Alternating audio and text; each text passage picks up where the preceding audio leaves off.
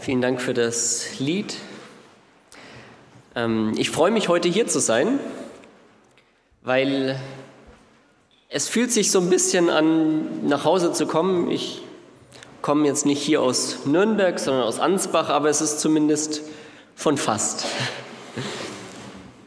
Viele hier kennen mich vielleicht schon von früher als Kind, weil wir häufig hier in der Hohen Martha waren. Ähm, ich sage trotzdem kurz noch, wer ich bin. Ich bin der Andreas, ähm, komme aus Ansbach, wie gesagt. Ich habe eine Zeit lang in äh, Bogenhofen gelebt und dann in Friedensau. Mittlerweile lebe ich mit meiner Frau zusammen in München. Und ich freue mich, dass ich hier schon ein paar Leute gesehen habe, die im Tracht sind, die es uns versucht haben, heimisch zu machen hier. Ähm, vielen Dank dafür. Wir fühlen uns doppelt heimisch. Ähm, wie gesagt, manche kennen mich vielleicht als Kind und ich habe eine ja, kleine Geschichte, die ich von mir erzählen möchte, wie, ähm, von mir von früher als Kind. Und ich habe meine Eltern extra gefragt, ich darf das tun. Ähm, mir wurde früher nämlich vieles beigebracht. Ich habe gelernt zu reden, ich habe gelernt zu schreiben, ich habe gelernt zu rechnen. Aber es gab nämlich eine Sache, die meinen Eltern besonders wichtig war, dass ich sie lerne. Ähm, und das war, Danke zu sagen. Immer wenn ich irgendwas geschenkt bekommen habe, hat meistens meine Mama mich gefragt, und? Wie sagt man? Ähm, wenn ich mich mal vergessen haben, wenn ich mal vergessen haben sollte, mich zu bedanken, kam häufig dann eher der Papa, der mir dann gesagt hat: Geh noch mal hin, bedank dich doch noch mal, auch wenn es mir ein bisschen peinlich war. Meine Eltern haben darauf bestanden, dass ich dankbar sein soll, haben mich so erzogen. Ähm, Danke zu sagen. Und das war wie ein Ritual. Immer wenn ich was geschenkt bekomme, sage ich Danke. Und ich versuche das Ritual bis heute immer noch durchzuziehen, zu praktizieren. Und ähm, wir haben auch noch ein anderes Ritual zu Hause praktiziert, nämlich, dass wir Gott Danke sagen. Und zwar zum Beispiel unter anderem bei jedem Essen, vor jedem Essen. Ähm, ich schätze, das geht hier vielen so dass sie diese Rituale pflegen, weil uns Menschen ist Dankbarkeit wichtig und so wichtig, dass wir daraus Rituale machen wollen. Das Komische dabei ist, wenn man so ein Ritual abhandelt, fühlt es sich manchmal, zumindest mir ging es früher so, es fühlt sich manchmal nicht ganz so echt an. Wenn meine Mutter mir gesagt hat, und wie sagt man? fiel es mir wirklich schwer, aufrichtig von ganzem Herzen Danke zu sagen, so dass derjenige es mir auch abkauft und nicht denkt, naja, der sagt es jetzt seiner Mama zuliebe. Ich will heute kein Erziehungsseminar halten. Ähm, ich bin der Meinung, dass es gut war, dass meine Eltern mich da in Dankbarkeit erzogen haben, ähm, weil Dankbarkeit ein wichtiger Bestandteil in unserer Gesellschaft ist oder zumindest sein sollte. Dankbarkeit zu empfinden gehört zum Menschsein dazu. Dankbarkeit zu äußern ist aber nicht, ganz, nicht immer ganz so einfach. Und wenn man sie äußert, fühlt es sich nicht immer ganz so echt an. Umso mehr, wenn man Gott gegenüber Dankbarkeit äußern möchte. Wenn meine Eltern für das Essen gedankt haben, hatte ich manchmal das Gefühl, dass sie dieselben Worte benutzen dass es sich mehr so angefühlt hat wie, wie Floskeln. Und ich habe dann irgendwann versucht, mal alle Floskeln wegzunehmen und was ganz Neues mir auszudenken, bis ich gemerkt habe, ich sage auch immer wieder dasselbe, immer wieder dieselben Floskeln. Heute feiern wir Erntedank. Ähm, und ich habe eine Frage.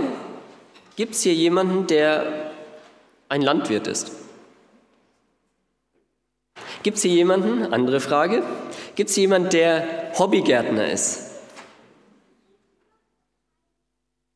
Okay, da melden sich einige, ein paar Leute.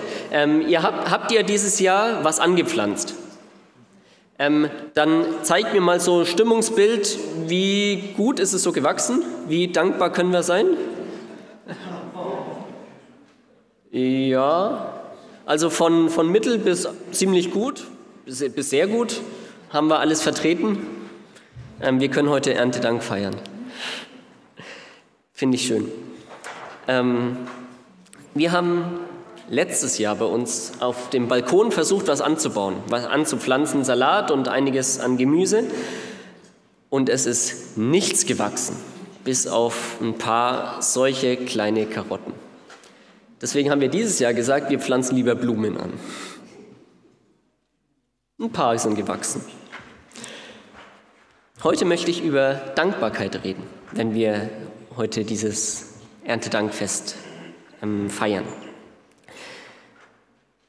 Und ich möchte über Dankbarkeit reden, obwohl es eigentlich dieses Jahr auch viele Gründe gab, nicht dankbar zu sein für die Ernte.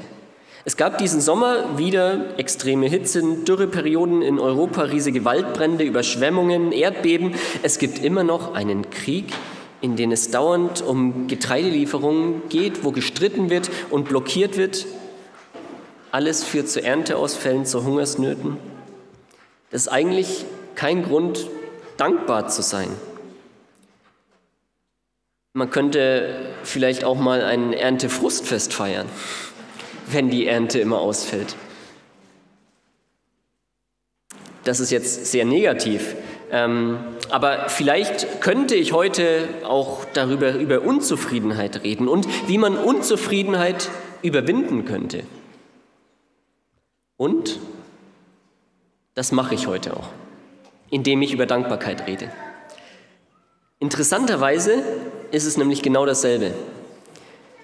Wissenschaftlich gesehen kann man Unzufriedenheit am besten überwinden, indem man Dankbarkeit äußert. Dankbare Menschen sind, laut Studien, weniger neidisch, vergleichen sich weniger, sie handeln weniger egoistisch, sie sind glücklicher, sie schlafen besser, sind weniger anfällig für Depressionen und führen bessere Beziehungen zu Freunden und Partnern. Außerdem führt Dankbarkeit zu sozialem Verhalten. Und damit gibt man als dankbarer Mensch anderen Gelegenheit, dass sie selber auch dankbar werden. Ich möchte heute mit euch einen Bibeltext lesen. Und zwar möchte ich im Lukasevangelium mit euch lesen. Ihr dürft gerne mit aufschlagen, wenn ihr eine Bibel gerade zur Hand habt. Ähm, und zwar im Lukasevangelium, das Kapitel 17. Lukas, Kapitel 17. Und in Lukas Kapitel 17 möchte ich die Verse 11 und 12 lesen. Lukas 17, Verse 11 und 12. Da heißt es, und es geschah, als er nach Jerusalem reiste, dass er, Jesus, durch das Grenzgebiet zwischen Samaria und Galiläa zog. Und bei seiner Ankunft in einem Dorf begegneten ihm zehn aussätzige Männer, die von ferne stehen blieben. Also Jesus geht hier durch die Gegend im Grenzgebiet zwischen Samaria und Galiläa und es kommen zehn aussätzige Männer. Aussatz war damals eine der schlimmsten Krankheiten. Nicht nur, weil man wahrscheinlich davon sterben wird, sondern weil Aussatz bedeutet, dass man ausgegrenzt wird. Dass man ausgegrenzt wird aus der Hausgemeinschaft, die man hatte. Man muss seine Familie verlassen, man muss woanders wohnen. Man wird ausgegrenzt aus der Dorfgemeinschaft, die man hatte. Man muss in ein anderes, man muss aus dem Dorf ausziehen und vielleicht ein anderes Dorf mit lauter Aussätzigen finden. Man muss Abstand halten. Wenn sich jemand nähert, muss man immer rufen, unrein, unrein, damit andere gewarnt werden und damit sich die anderen bloß nicht nähern. Die Leute wurden ausgegrenzt, sie waren aussätzig, sie mussten außen sitzen. Irgendwo mussten sie sitzen. Hauptsache nicht bei den gesunden Menschen. Und von allen Krankheiten wurde besonders diese Krankheit, als Strafe Gottes gesehen. Als Miriam auf Mose neidisch war und sagt, dass sie das Volk eigentlich genauso gut leiten kann, bekommt sie Aussatz als Strafe von Gott. Als der König Ossia hochmütig wird und denkt, er kann selber Priester spielen, den Tempel opfern, bekommt er Aussatz. Als Gehasi, der Diener von Elisa, gierig wird und das Silber und die Kleider von Naemann annimmt, bekommt er als Strafe Aussatz. Aussatz wurde als Strafe Gottes gesehen. Und deswegen hatten wahrscheinlich die wenigsten anderen Leute auch wirkliches Mitleid mit diesen Leuten, weil er ja selber schuld ist an dieser Krankheit, wenn Gott ihn so bestraft. Ich möchte in Vers 13 weiterlesen. Diese zehn aussätzigen Männer, die da gekommen sind, sie erhoben ihre Stimme und sprachen, Jesus, Meister, erbarme dich über uns. Die Aussätzigen rufen jetzt also nicht, wie vorgeschrieben ist, Aussatz, Aussatz, sondern sie rufen, Jesus, Meister, erbarme dich unser. Ihr Wunsch ist, dass endlich mal irgendjemand Erbarmen zeigt. Und diese Aussätzigen hatten wahrscheinlich von Jesus schon gehört und sie wussten, dass Jesus anders ist als alle anderen Menschen. Sie wussten, dass Jesus vorbeikommt, weil sie schon aus der Ferne wussten, dass es Jesus ist und sie riefen ihm zu, Jesus, Meister, erbarme dich unser. Sie erkennen ihn als ihren Meister, als ihren Herrn an, vielleicht auch einfach nur, weil sie was von ihm wollen. Bestimmt aber wussten sie, dass er Wunder tun kann und sie hofften, dass er sie wieder gesund machen kann. Also zumindest, wenn er denn überhaupt Erbarmen zeigt. Wenn er nicht sagt, na ja, also ihr seid ja eigentlich selber schuld, wenn Gott euch offensichtlich so hart bestraft hat. Aussatz war damals unheilbar. Nur Gott konnte diese Krankheit wieder rückgängig machen. Das war übrigens auch das Zeichen an Mose. Als Mose seine Hand in, die, in, sein Gewand reingesteckt hat, war sie voller Aussatz. Und als er sie wieder rausgezogen hat, war sie geheilt. Als Zeichen, dass Gott mit ihm ist. Daran konnten alle sehen, dass ein Zeichen Gottes ist. Miriam wurde von Gott wieder gesund gemacht und Naemann ist extra nach Israel gezogen, weil nur Gott diese Krankheit gesund machen kann. Und die Aussätzigen wissen das. Und sie wissen, dass Gott solche Wunder schon getan hat.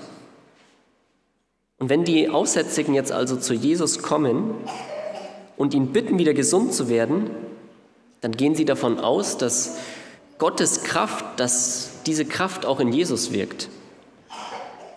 Und es heißt weiter, und als er sie sah, sprach er zu ihnen, geht hin und zeigt euch den Priestern. Und es geschah, während sie hingingen, wurden sie rein. Also Jesus erbarmt sich wirklich über sie.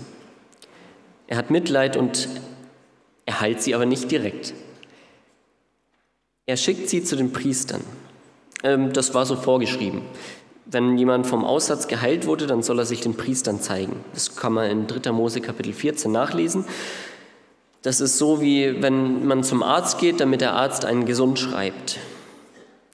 So haben, sind diese Leute zu den Priestern gegangen. Diese Prozedur hat einige Opfer beinhaltet und hat eine ganze Woche lang gedauert.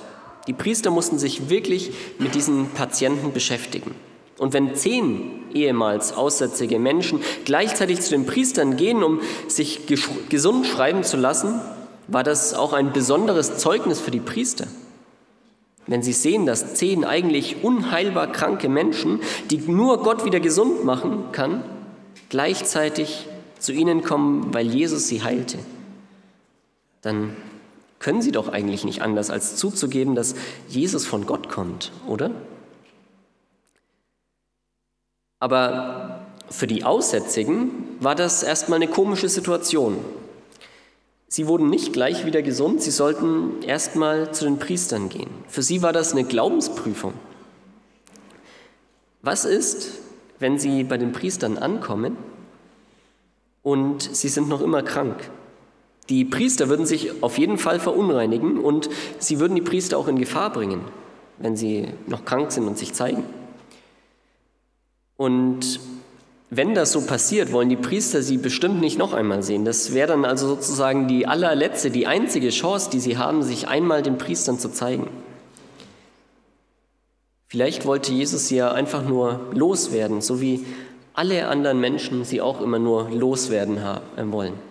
Deswegen hat Jesus vielleicht gesagt, geht, zeigt euch den Priestern.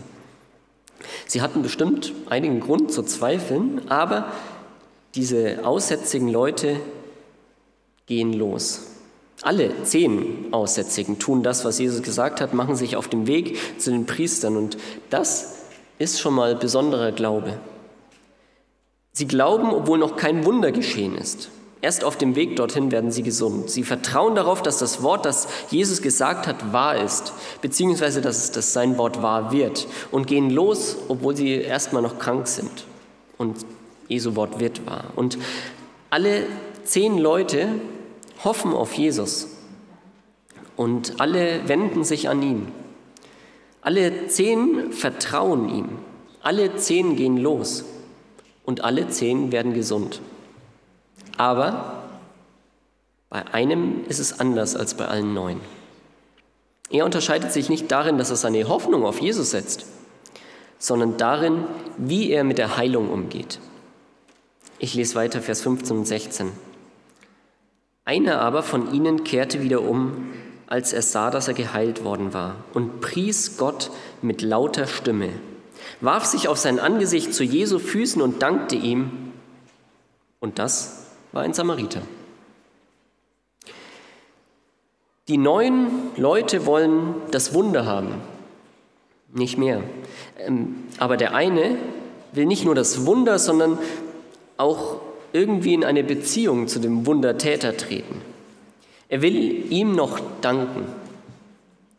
Interessanterweise scheint es eigentlich so in dieser Geschichte, als ob er schon umkehrt, bevor er bei den Priestern gewesen ist. Damit hat er streng genommen eigentlich als einziger nicht das getan, was Jesus gesagt hat. Wobei man natürlich davon ausgehen kann, dass er sich danach immer noch bei den Priestern gezeigt hat. Aber zuallererst möchte er zu Jesus umkehren und ihm danken, ihm Danke sagen. Das hat für ihn oberste Priorität. Wirklich ehrlich dankbar zu sein und dem Danke zu sagen, dem er dieses Wunder zu verdanken hat. Also versteht mich nicht falsch, auch die anderen neun Leute haben bestimmt gedankt. Sie sind ja dazu verpflichtet. Sie gehen zu den Priestern, sie zeigen sich ihnen und sie opfern eine Woche lang. Und diese Opfer sind natürlich auch als Dankopfer gedacht. Diese Rituale sind aber für diesen einen, der zurückgeht, nicht, nicht so wichtig, wie das, was diese Rituale ausdrücken sollen, nämlich Dankbarkeit zu zeigen. Der Mann dankt nicht, weil jemand ihm gesagt hat, wie sagt man, sondern weil er Freude verspürt und diese Freude zum Ausdruck geben muss. Er drückt seine Dankbarkeit aus, indem er spontan einfach umdreht und zu Jesus geht, indem er sich zu seinen Füßen wirft und ihm dankt. Danach muss er dann nochmal den Weg zu den Priestern machen, muss eine Opfer- und Reinigungsprozedur durchmachen, die eine Woche dauert, damit er von den Priestern als rein erklärt wird und erst dann darf er zu seiner Familie zurück. Aber das war es für ihn wert, den Weg abzubrechen, zuerst nochmal zu Jesus zu gehen, um sich zu bedanken. Dankbarkeit hatte erste Priorität. Lukas fügt hier noch eine Info hinzu, dass dieser Mensch ein Samariter war. Er hat zu dem Volk gehört, das Gott eigentlich nicht so gut gekannt hat. Zumindest haben das die Juden geglaubt. Aber Lukas möchte den gläubigen Juden zu seiner Zeit einen Spiegel vorhalten und ihnen zeigen, dass sie von anderen Menschen lernen können. Deshalb schreibt er immer wieder von Ausländern wie von Samaritern, dass sie sich besser verhalten. Er schreibt in Kapitel 10 schon ein Beispiel von einem barmherzigen Samariter und hier eben schreibt er eine Geschichte von einem dankbaren Samariter. Auch Leute, von denen wir denken, dass sie nicht besonders gläubig sind, können uns in vielen Dingen wie in Hilfsbereitschaft, in Dankbarkeit ein wirklich echtes Vorbild sein. Und auf diese Aktion, die der Samariter hier hat, antwortet Jesus in den Versen 17 und 18. Da heißt es, da antwortete Jesus und sprach, sind nicht zehn rein geworden? Wo sind aber die neun? Hat sich sonst keiner gefunden, der umgekehrt wäre, um Gott die Ehre zu geben, als nur dieser Fremdling?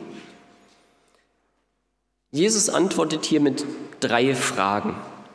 Diese Fragen sind aber nicht an den geheilten Samariter gerichtet, sondern an die ganzen Leute, die um ihn standen. Er fragt, warum nur dieser eine Geheilte zurückgekommen ist. Warum zeigt nur er echte, authentische Dankbarkeit? Warum ist es nur für diese eine Person die erste Priorität, Dankbarkeit außerhalb von Ritualen zu zeigen? In den Fragen schwingt auch eine gewisse Enttäuschung durch, die Jesus erlebt haben muss, als er gesehen hat, dass nur einer zurückkommt. Und in der letzten Frage, die Jesus hier stellt, definiert Jesus Dankbarkeit neu. Der Samariter dankt Jesus und Jesus sagt, dass er Gott damit die Ehre gibt. Jesus zu danken bedeutet, Gott die Ehre zu geben. Und dann spricht Jesus zu dem Samariter. Und es heißt, Vers 19, er sprach zu ihm, steh auf und geh hin, dein Glaube hat dich gerettet. Jesus schenkt ihm noch mehr als nur einfach Heilung. Er schenkt ihm Rettung. Dein Glaube hat dich gerettet, sagt er zu dem Samariter. Und das sagt er nicht zu den anderen neun, das kann er auch gar nicht. Aber er betont es bei diesem dankbaren Menschen extra, um zu sagen, dass Dank, der Gott die Ehre gibt, echter Glaube ist. Dankbar zu leben bedeutet zu glauben. Oder andersrum ausgedrückt, Glaube ohne Dank ist eigentlich nur halber Glaube. Echter Glaube beinhaltet echten Dank. Aber was bedeutet jetzt diese ganze Geschichte für uns? Haben wir Wunder erlebt, für die wir Gott dankbar sein können? Das, glaube ich, kann jeder für sich selber beantworten. Die Frage ist ziemlich individuell. Es ist vielleicht nicht immer so eine krasse Heilung wie in dieser Geschichte, wie bei diesem Aussätzigen. Man kann aber auch für viele kleinere Dinge dankbar sein, für einen schönen Spaziergang in der Natur, für ein gutes Gespräch, für ein leckeres Essen. Auch diese Sachen kommen von Gott. Und Studien belegen, dass dankbare Menschen weniger unzufrieden, weniger neidisch, weniger egoistisch und vergleichend sind, dass sie glücklicher sind, dass sie besser schlafen, weniger Depressionen haben, bessere Beziehungen führen und sozialer handeln. Und wir sind ja alle dankbar. Wir haben ja unsere Rituale, in denen wir unsere Dankbarkeit ausdrücken, oder? Ähm, wir danken zum Beispiel vor jedem Essen. Wir feiern heute das Erntedankfest und das ist gut. Lasst uns es weiter so machen. Ähm, aber das heißt noch nicht, dass wir jetzt so sind wie dieser Samariter. Das haben nämlich diese neun anderen auch gemacht. Diese Rituale zu tun ist sinnvoll, aber den eigentlichen Sinn, der dahinter steckt, sollten wir nicht vergessen. Und das, worauf es wirklich ankommt, nämlich Gott wirklich echt Danke zu sagen. Und ich möchte euch heute eine Challenge mitgeben. Ähm, diese Challenge lautet folgendermaßen, dass wir versuchen, wenn wir sie annehmen, eine Woche lang, ab jetzt bis nächsten Sabbat, jeden Tag, bevor wir schlafen gehen, überlegen, für was sind wir heute dankbar gewesen. Wer da noch einen draufsetzen möchte, kann dies tun, indem er sich das aufschreibt, sozusagen ein kleines Dankbarkeitstagebuch führt. Lasst uns Gott danken. Und zwar nicht immer mit den gleichen Floskeln, sondern echt authentisch, indem wir zu Jesus zurückkehren, uns vor ihn werfen und ihm danken und Gott mit lauter Stimme preisen, so wie dieser Samariter es getan hat. Amen. Lasst uns beten. Danke, lieber Herr Jesus. Danke, dass du uns so viele Gründe gibst, dankbar sein zu können. Dass du uns so reich beschenkst. Und Herr, vergib uns, wenn wir dann manchmal vergessen, wirklich echt Danke zu sagen. Und hilf uns, dankbare Christen zu werden. Und aus dieser Dankbarkeit her auch zu handeln. Amen.